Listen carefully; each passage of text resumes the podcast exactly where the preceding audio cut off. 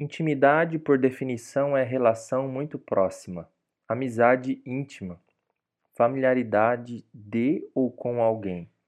Intimidade é ter alma nua diante de alguém, poder conversar sem intermediários, sem interlocutores, diretamente, intimamente. As Escrituras diz em aos Hebreus 10, 19 ao 20. Portanto, irmãos, temos plena confiança para entrar no Santo dos Santos pelo sangue de Jesus, por um novo e vivo caminho que ele nos abriu por meio do véu, isto é, do seu corpo.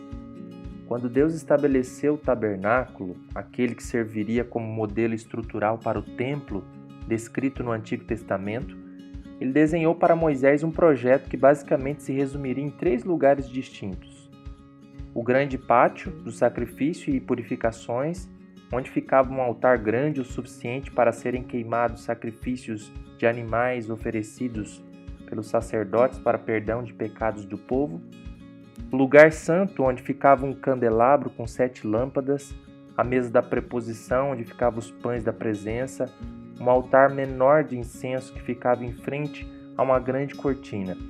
Esta cortina, por sua vez, dava acesso ao lugar mais privilegiado do tabernáculo, e também depois viria a ser no grande templo de Deus, o Santo dos Santos. Lugar para poucos, uma vez que somente o sumo sacerdote poderia entrar ali uma vez ao ano para fazer oferta de expiação pelo povo. Neste lugar estava a arca da aliança de ouro, com as tábuas da lei de Deus dentro representava a glória de Deus. Este lugar representava a manifestação do poder e da presença de Deus. Ali, Moisés, conhecido como grande amigo de Deus, falava com Deus face a face. As Escrituras dizem que Deus se revelava a ele neste lugar como quem fala com um amigo, com proximidade, com intimidade. É desse tipo de proximidade que o texto aos Hebreus nos convida.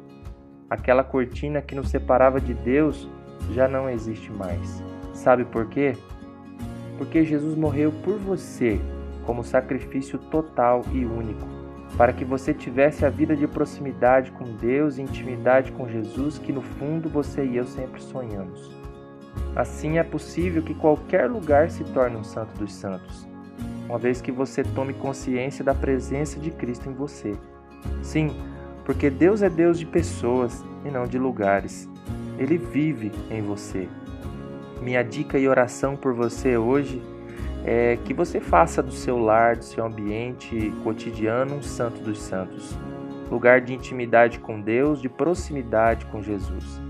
Espaços que você viva mais próximo de Deus, assim como um grande e íntimo amigo. Aqui quem falou com você é Marcial Diniz. Nos siga nos canais que disponibilizamos a você para acesso dessa mídia no Spotify, no SoundCloud ou Facebook barra Marcial Diniz. Ótimo dia com propósito, paz e bem a você.